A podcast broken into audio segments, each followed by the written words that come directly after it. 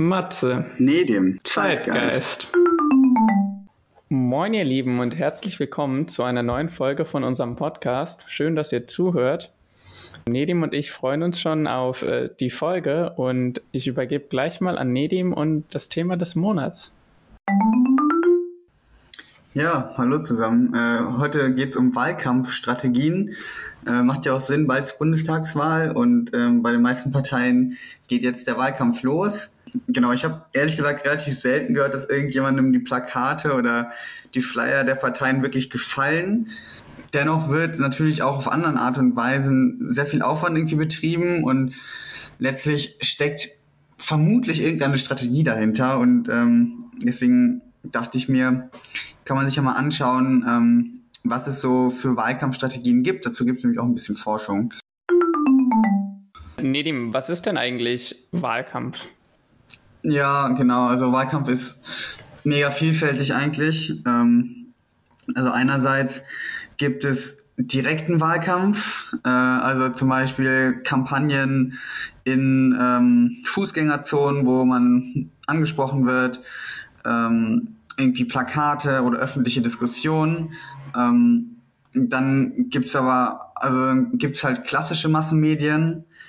Äh, klassisch deswegen, weil es halt alt ist in dem Sinne, wie dass zum Beispiel Flugblätter sind, Flyer, die verteilt werden, ähm, oder halt auch Radio oder halt so elektronische Massenmedien, die halt also zum Beispiel Fernsehen umfassen. Es ist in Deutschland tatsächlich noch gar nicht so lange, dass Fernsehen so eine große Rolle spielt. Da gibt es so 1998 gab es da von der SPD das erste Mal so wirklich groß platzierte Kampagnen im Fernsehen. Und äh, heutzutage sind ja zum Beispiel auch die TV-Duelle ein großes Thema. Und ähm, dann gibt es natürlich noch Wahlkampf im Internet. Und im Internet ist halt das Besondere, dass die Zielgruppe insbesondere so unter 50-Jährige sind mit vergleichsweise hohem Einkommen. Also das sind halt so statistisch gesehen typische Leute, die sich auf Websites nach Politikinhalten ähm, halt je nach Politikinhalten suchen. Und also so je nachdem, welchen, welchen Kanal man wählt, muss man halt auch seine Strategien anpassen. Das hat vermutlich dann auch damit zu tun, warum ich keine Leute kenne, die die Plakate gut finden, weil wir da halt auch offensichtlich nicht die Zielgruppe sind. Genau. Ähm, und im Endeffekt gibt es verschiedene Strategien, die hinter ähm, halt einer Wahlkampfkampagne stecken können. Und Basis für die Wahlkampfstrategie würde man jetzt vielleicht denken, ist ähm, ja eigentlich das ähm, so das Grundcredo der Partei, ist es auch irgendwo. Aber eigentlich ist so mit einer der wichtigsten Basisfaktoren einfach Meinungsumfragen. Und in diesen Meinungsumfragen versuchen die Parteien äh, im Voraus abzufragen, wie die Meinung in der Bevölkerung über den Spitzenkandidaten ist oder auch über die möglichen Spitzenkandidaten und dann halt auch so ein bisschen halt anzupassen, wen man nimmt ähm, und welche Themen halt die Bürger interessieren und welche Problemlösungen die Bürger auch hören wollen. Äh, das wird auch sehr gerne vorher abgefragt. Ähm, und also ich fand es eigentlich schon ganz lustig, dass halt die Parteien so sehr auf eigene, auf Meinungsumfragen setzen und gar nicht so sehr auf eigene Inhalte für den Anfang. Ähm, und wenn man sich jetzt überlegt, okay, Themen, die die Bürger hören wollen, sind ja auch sehr vielfältig. Ähm, wie wird es denn dann überhaupt am Ende umgesetzt? Ne? Also, und das machen die Parteien im Endeffekt so, dass es halt diese verschiedenen Meinungen, die dann aus so einer Umfrage entstehen, ähm, meistens in relativ allgemeine Aussagen umgesetzt werden.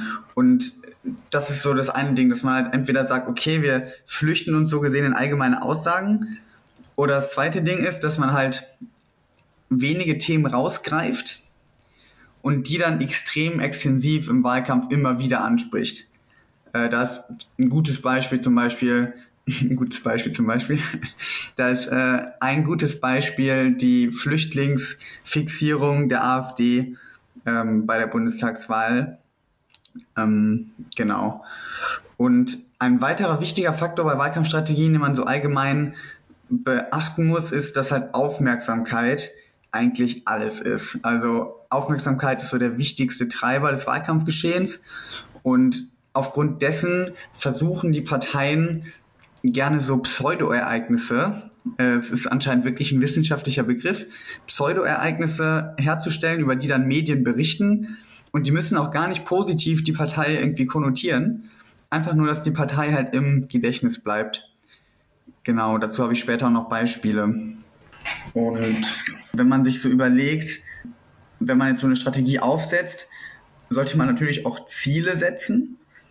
Und diese Ziele werden meistens ähm, vorher gesetzt, alleine schon deswegen, weil man auf Basis der Ziele auch die Strategie anpasst. Und das heißt im Klartext, man muss sich im Voraus entscheiden, möchten wir lieber neue Wähler ansprechen, möchten wir lieber unsere Stammwähler ansprechen oder möchten wir die sogenannten Medianwähler ansprechen. Das sind Leute, die der sogenannten politischen Mitte zugeordnet sind. Also im Prinzip, man würde ja meinen, eigentlich ein Großteil der Leute. Und je nachdem muss man natürlich seine Politik oder sein, nicht seine Politik, sondern seine Wahlkampfkampagne anpassen.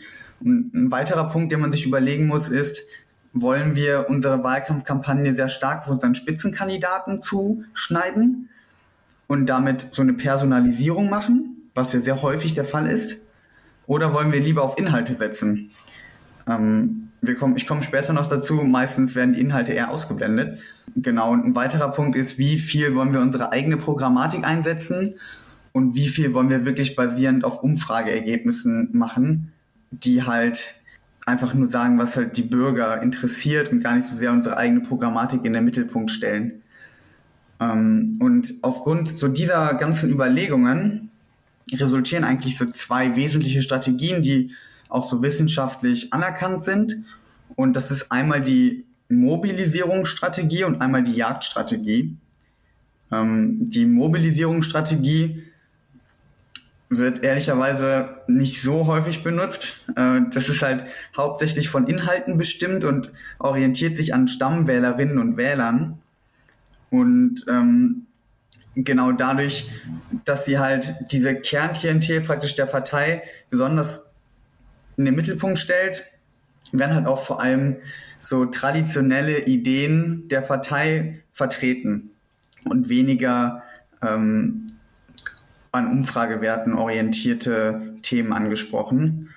Und ähm, dem entgegen, oder nicht entgegen, aber eine andere Strategie ist die Jagdstrategie oder die Chasing Strategy, die halt das Ziel hat, nicht die Stammwähler primär anzusprechen, sondern einfach das Maximale an möglichen Stimmen herauszuholen.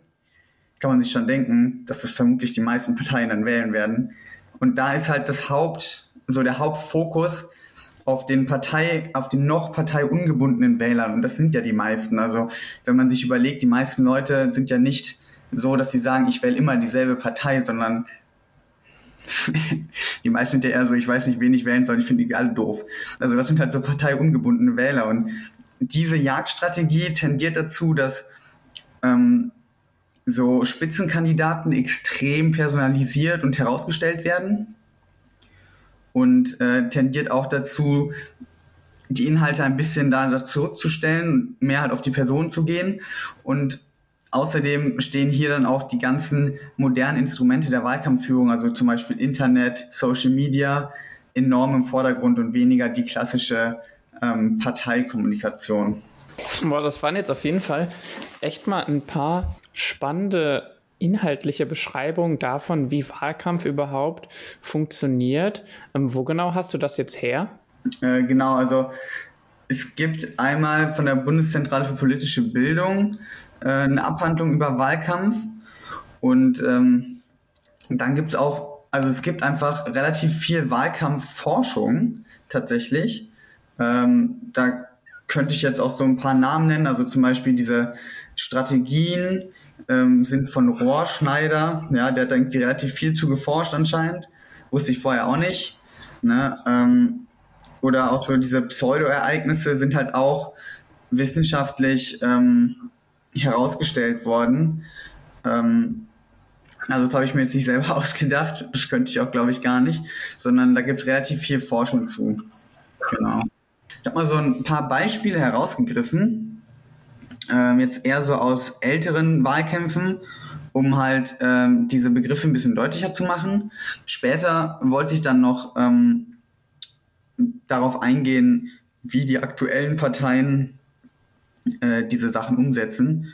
Äh, aber jetzt erstmal so ein paar Beispiele auch aus älteren Wahlkämpfen, zum Beispiel zu diesen Pseudo-Ereignissen. Ähm, vielleicht erinnert ihr euch noch diese ewigen Diskussionen um den Veggie-Tag in Cafeterien, den irgendwie die ähm, Grünen, glaube ich, vorgeschlagen hatten. Und im Endeffekt auch nie so als Verbot oder als, ähm, als großes Ding eigentlich gedacht war, aber es wurde halt einfach super ausgeschlachtet und darüber berichtet. Äh, oder auch Diskussion um, um äh, dieses Lachen von Armin Laschet während der Flutkatastrophe, was eigentlich ja auch nicht wirklich was mit irgendwelchen politischen Inhalten zu tun hatte, äh, aber super viel von Parteien ausgeschlachtet wurde. Ähm, ein gutes Beispiel für Reduktion auf wenige Themen habe ich schon genannt ähm, mit den Flüchtlingen. Ähm, und ein super Beispiel eigentlich für Jagdstrategie, also die Strategie, möglichst viele Leute einzuspannen oder zu gewinnen, war der Merkel-Wahlkampf, wo sie damit Werbung gemacht hat, ähm, Sie kennen mich. Ähm, vielleicht erinnert man sich noch daran, weil Sie kennen mich halt wirklich jeden Deutschen anspricht. Jeden, weil wirklich jeder Merkel kennt und damit halt komplett auch die Partei ungebundenen Leute anspricht. Und damals die Wahlplakate waren halt auch sehr zentral auf Merkel ausgerichtet, sehr personalisieren und es ist halt die Definition von keine Inhalte in, auf dem Wahlplakat, weil man halt wirklich einfach nur gesagt hat, dass man sie halt kennt. Ähm, und damals wurden halt, wie auch von den anderen Parteien, natürlich alle Instrumente der Wahlkampfführung genutzt, also große Plakate für vielleicht auch die ältere Bevölkerung und viel Präsenz in den Fußgängerzonen, aber auch ein großer Internetauftritt, ähm, vor allem die CDU vor allem bei Facebook und viel Medienpräsenz im Fernsehen wo natürlich auch der CDU ihre Eigenschaft als Regierungspartei zugute kam. Also das so als Beispiel für die Jagdstrategie. Ja. Und ähm, also insgesamt kann man eigentlich sagen, dass komplexe Details und Problemlösungen eher weniger genutzt werden von den Parteien und stattdessen halt so ausgewichen wird auf Personalisierung, Inszenierung und Symbolik. Ne? Also das ist ja auch irgendwie, also wenn man sich vorstellt, die meisten Leute werden wahrscheinlich auch von der Flut an Inhalten nicht erschlagen, aber das Problem wäre aus Sicht der Parteien anscheinend, dass man das Problem hätte, ähm, immer die Inhalte zu finden, die, Leute hören wollen. Und sich dann anscheinend viele Parteien darin flüchten, ähm, halt lieber personalisiert ähm, sich halt zu inszenieren. Auch wenn es da auch viele Gegenbeispiele gibt, muss man auch sagen. Also es sind ja nicht alle Wahlkampfstrategien so. Genau. Ähm, so, was ich noch einmal loswerden wollte, so ein kleiner Schwerpunkt zum digitalen Wahlkampf, äh, der jetzt ja auch noch gar nicht so lange so groß ist. Und ähm, der hat vor allem Social Media umfasst, aber auch Apps. Also viele Parteien haben auch Apps, wusste ich auch nicht. Ähm, und Ja, also es gibt, ja, keine Ahnung, es gibt dann, es gibt echt so eine grüne App und so eine linken App und ich, also das sind jetzt die, von denen ich weiß, aber weiß ich nicht, ich habe sie jetzt auch nicht angeschaut. Äh, aber so, da fließt halt jetzt schon zunehmend Geld rein. Also so der digitale Wahlkampf, je nachdem, äh, umfasst so sieben bis 25 Prozent vom Gesamtbudget. Ähm, was ich ehrlich gesagt gar nicht so viel finde, aber ich bin halt auch jung. Ich habe mir halt so gedacht, okay, digitaler Wahlkampf muss eigentlich das Wichtigste sein, aber ja. Ähm, naja, und so eine Sache, die ähm, bei uns in Europa nicht so groß ist noch, aber in Amerika sehr groß ist, das sogenannte Mikrotargeting. Äh, und das hat Obama im Prinzip in den USA so ein bisschen eingeführt, also groß gemacht, es war schon vorher da. Und da kaufen die äh, Parteien tatsächlich persönliche Daten ähm, der Wählerschaft, also der Bürger, ähm, und persönliche Daten dann zum Beispiel Name, Alter, Geschlecht, Wohnort, andere Sachen und schätzen dann halt ein, ob es eher Sinn macht, eine E-Mail zu schreiben, Anruf, persönliches Gespräch, wann ist es überhaupt sinnvoll, dorthin zu gehen. Und das ist halt ganz normal dort, dass man einfach die Daten kauft. Dafür brauchen die auch so viel Geld in den Staaten. Die können das dann zum Beispiel von der Post kaufen oder so. Ähm, das ist in Deutschland wegen der Datenschutzgrundverordnung nicht möglich. Ähm, in Deutschland oder ja genau, in Deutschland darf man nur ähm, so einen Datensatz kaufen, der immer so sechs Haushalte zusammenfasst. Aber das wird ja auch gemacht. Ne? Also dann hat man halt so ein Mittel über sechs Haushalte und kann so sagen, okay, macht es für mich Sinn, da hinzugehen, macht es für mich Sinn, da eine E-Mail zu schreiben, das wird schon gemacht. Ähm, genau. Also fand ich schon interessant, dass da eigentlich so weit gegangen wird, aber es ist ja auch irgendwo aus Sicht der Wahlkampfmanager logisch, ne? Ja, ja das stimmt. Naja, und ähm, klar, Social Media ist auch ein Thema. Und da fand ich ganz lustig, dass ähm, die Parteien schon so ein bisschen klischeehaft auch so, was man sich halt denkt, was so die Zielgruppe ist, je nachdem wird halt Social Media bespielt. Ähm, und die AfD war zum Beispiel auf Facebook relativ stark ähm, und spricht ja auch viel, auch ältere Bevölkerung, vielleicht auch auf dem Land an. Während jetzt so ähm, und die Europa und äh, CDU war während der Europawahl auch auf Facebook sehr stark und spricht ja auch oft ältere Bevölkerungsteile an. Ähm, während die Grünen und die Linken auf Instagram zum Beispiel sehr stark sind, ähm, was ja noch so die jüngere Bevölkerung anspricht. Also eigentlich auch nicht mehr so ganz jung, da müssen wir wahrscheinlich eher TikTok nehmen, ehrlicherweise. Äh, und die SPD ist sehr stark auf Twitter und macht da auch viel ähm, Inhaltliches. Genau. Ja, das dazu.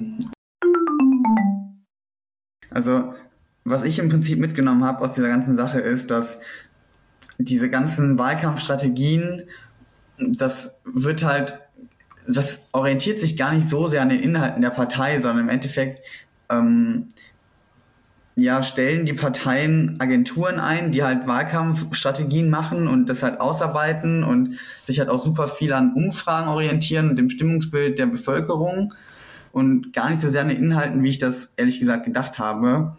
Ähm, was mich so, und auch diese Personalisierung, die man natürlich schon gemerkt hat, aber wenn man das halt einmal so, wenn man sich einmal Gedanken darüber gemacht hat, merkt man es halt noch mehr, dass halt oft eher so irgendwie persönliche Mängel oder persönliche Vorzüge des Spitzenkandidaten halt irgendwie ins Licht gerückt werden als politische Inhalte. Zum Beispiel auch das ewig über irgendwelche Doktorarbeiten diskutiert wird, ob die jetzt gefälscht sind oder nicht, was natürlich nicht gut ist, wenn die gefälscht sind, aber ja auch eigentlich für die Politik keine Rolle spielt.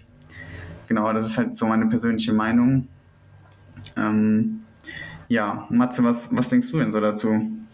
Also ich kann mich insbesondere im ersten Punkt, was mein Learning betrifft, heute dir auch stark anschließen. Ähm, ich finde das spannend, dass es Teil einer Wahlkampfstrategie auch sein kann, dass man, du hast es genannt, diese Flucht in allgemeine Aussagen äh, betreibt mir persönlich missfällt das dann doch häufig, wenn dann äh, ein Politiker im Interview ist, etwas gefragt wird und man mit dieser Antwort teilweise dann gar nicht so viel anfangen kann, wo dann bewusst Verbindlichkeit oder Inhalt vermieden wird und möglichst breit und teilweise auch etwas inhaltslos geantwortet wird, ich, ich verstehe den Hintergrund, dass natürlich je breiter, je schwammiger man sich ausdruckt, desto mehr Leute können sich da wiederfinden. Aber ich finde auch, je weniger Leute können sich natürlich dann auch intensiver in dieser Meinung wiederfinden.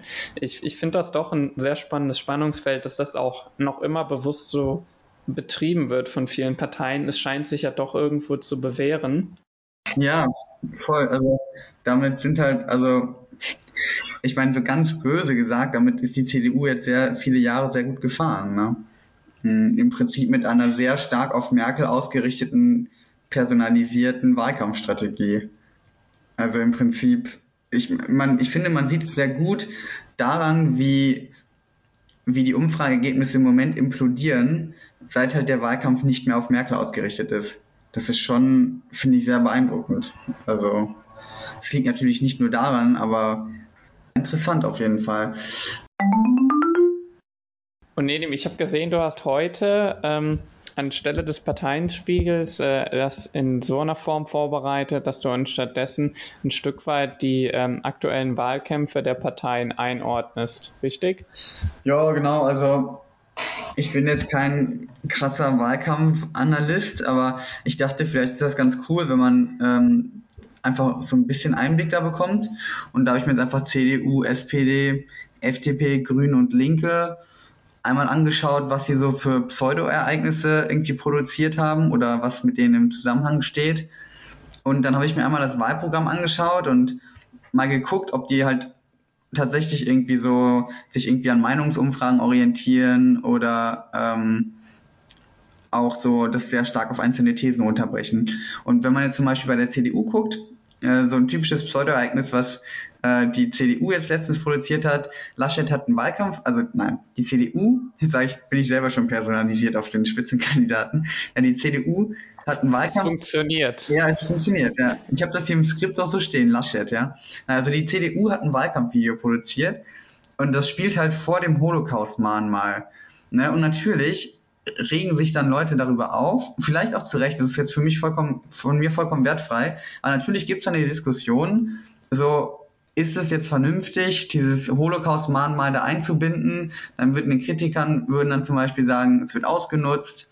Ähm, andere Leute sagen, es ist gut, wenn es ins Bewusstsein kommt. Man redet darüber. Aber eigentlich hat es halt nichts mit den politisch wichtigen Themen in Deutschland zu tun. Ähm, ob da jetzt irgendwie ein Wahlkampfvideo vor diesem Mahnmal produziert wird ähm, weil es halt keine Inhalte rüberbringt. Aber es bringt Medienaufmerksamkeit. Und äh, im Wahlprogramm der CDU gibt es typische Beispiele eigentlich für das, was ich gerade genannt habe. Wenn man nämlich die Seite des Wahlprogramms öffnet, ähm, dann kommt gar nicht das Programm an sich, sondern es kommt erstmal nur eine Seite, die man auch erstmal dann wegscrollen muss, wo halt steht, ja, wir sind die CDU, ihr kennt uns und auch sehr personalisiert kommt dann der Spruch, Laschet kann Kanzler. Genau, also eigentlich noch überhaupt keine Inhalte und das muss man dann wegwischen. Und danach kommt man auch nicht direkt ins Wahlprogramm, sondern wird halt zunächst gefragt, was einem denn wichtig ist für Deutschland, in Anführungszeichen stand da. Äh, und dann, je nachdem, was man anklickt, wird man dann auf eine spezifische Seite geführt. Also die orientieren sich dann sehr stark eigentlich an deiner schon bestehenden Meinung. Ähm, genau, das fand ich eigentlich, ist eigentlich ein ganz gutes Beispiel dafür.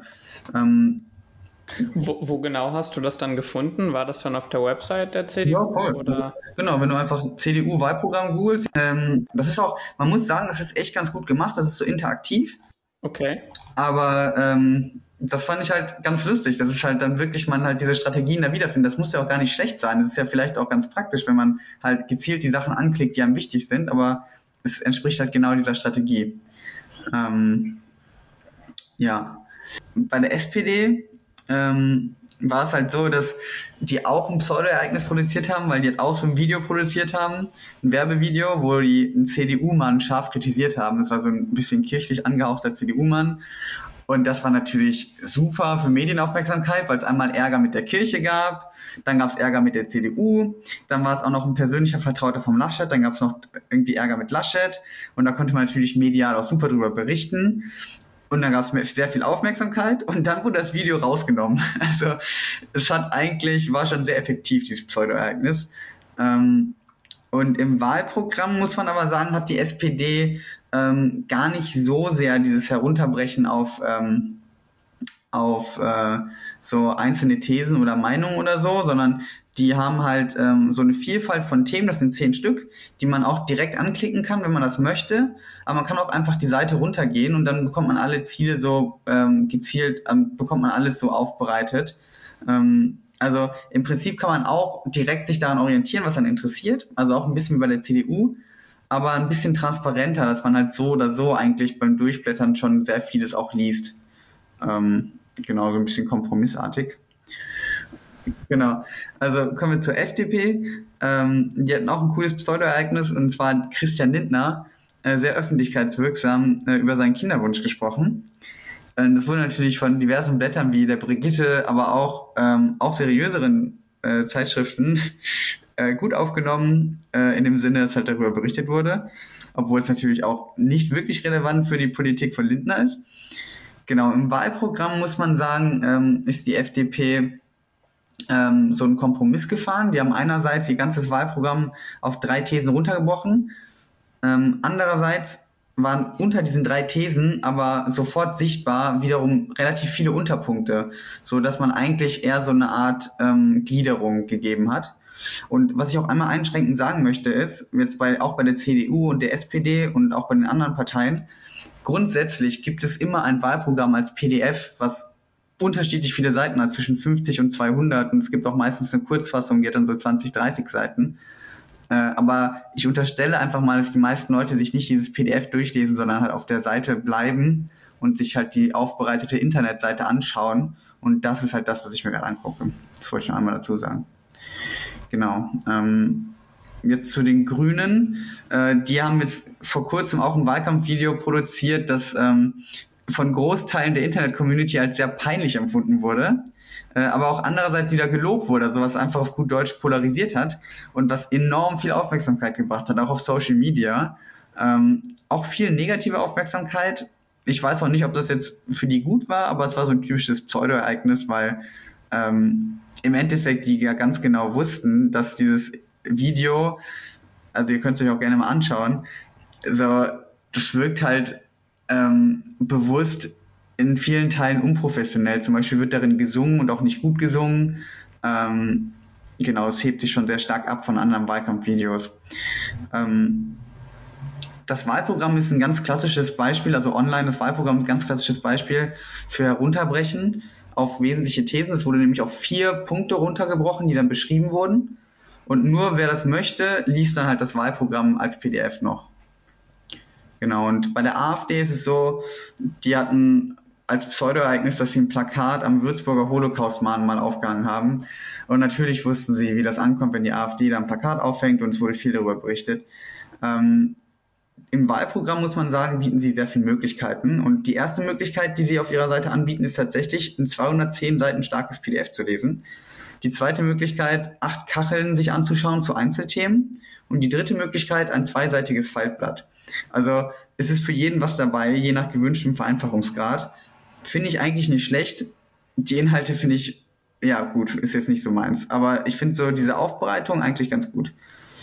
Ähm, genau, und bei den Linken ist es so, ähm, dass sie als Pseudo-Ereignis eigentlich, habe ich jetzt nicht so viel gefunden, aber der Wahlkampf fängt ja auch eigentlich gerade erst an. Ähm, da kommt bestimmt noch was.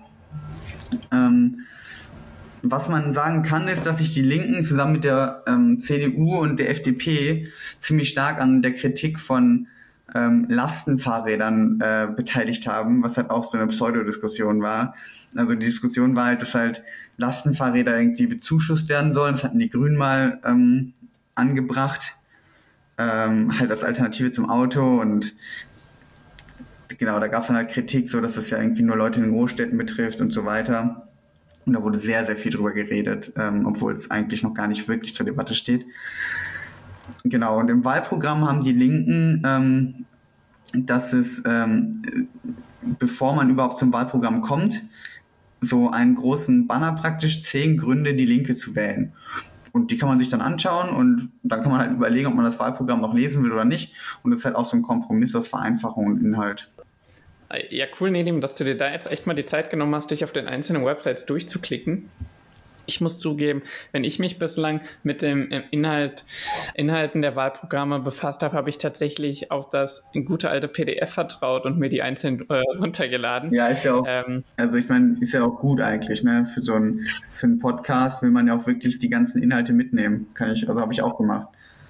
Total, ähm, aber ich kann auch wirklich verstehen, so, so ein Programm durchzulesen, ähm, auch von mehreren Parteien, das braucht einfach Zeit. Ja. Und es ist spannend, wie dann auch die einzelnen Parteien damit umgehen, wohl wissend, dass nicht alle die Zeit und Muße haben, sich dort äh, seitenweise reinzugraben ähm, und, und wie das in deren Wahlkampfstrategie dann auch passt, wie sie sich da präsentieren. Also finde ich sehr, sehr cool.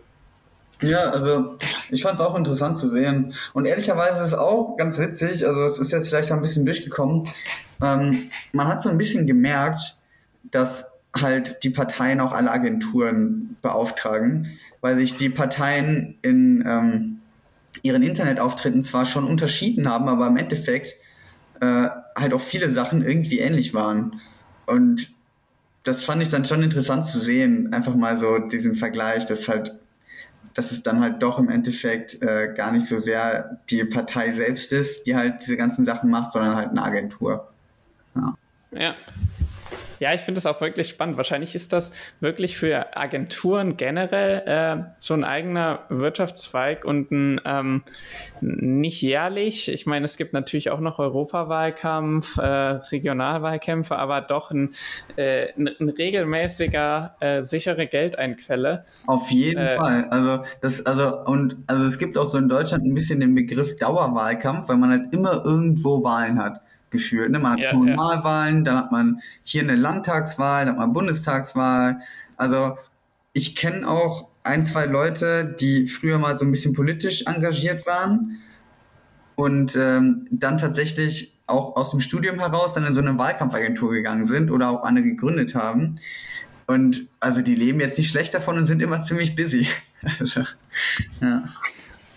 Ja, ich finde es auch, ähm, was mal interessant zu wissen wäre, ist, ähm, wie denn die Leute, die bei diesen Agenturen arbeiten, politisch ticken. Also ob, ähm, ob da wirklich dann Agenturen ausgewählt werden, wo auch das Mindset der Mitarbeitenden ähm, sehr parteinah ist oder ob es dort ob das auch einem vielleicht leicht von der Hand fällt, äh, Werbung für eine Partei auszuarbeiten, die man selber gar nicht vorhat zu wählen. Also es wäre wirklich mal spannend, auch ähm, Leute im Hintergrund zu kennen und mit denen darüber zu sprechen. Ja. Ja, das stimmt schon. Aber ich habe die jetzt für den Podcast nicht angesprochen, weil es wäre ein bisschen weird gewesen. Ich habe mich ewig über den gemeldet. ja, vielleicht melden sie sich ja, nachdem sie den Podcast gehört haben bei dir. Who knows? Ja, das kann ich sagen. Ja. Ja. Ja, gut. Also von mir aus wäre es das dann erstmal. Hast du noch irgendwelche Anmerkungen oder Fragen oder so? Ähm, ich bin erstmal wunschlos glücklich und lass das Ganze mal auf mich wirken. Das hört man und gern. freue mich schon mit dir im nächsten Monat äh, die nächste Folge rauszubringen. Ja, same würde ich sagen. Ähm, cool. Dann ähm, vielen Dank euch fürs Zuhören und ähm, ja, eine schöne Zeit noch. Bis nächstes Mal. Ciao, ciao.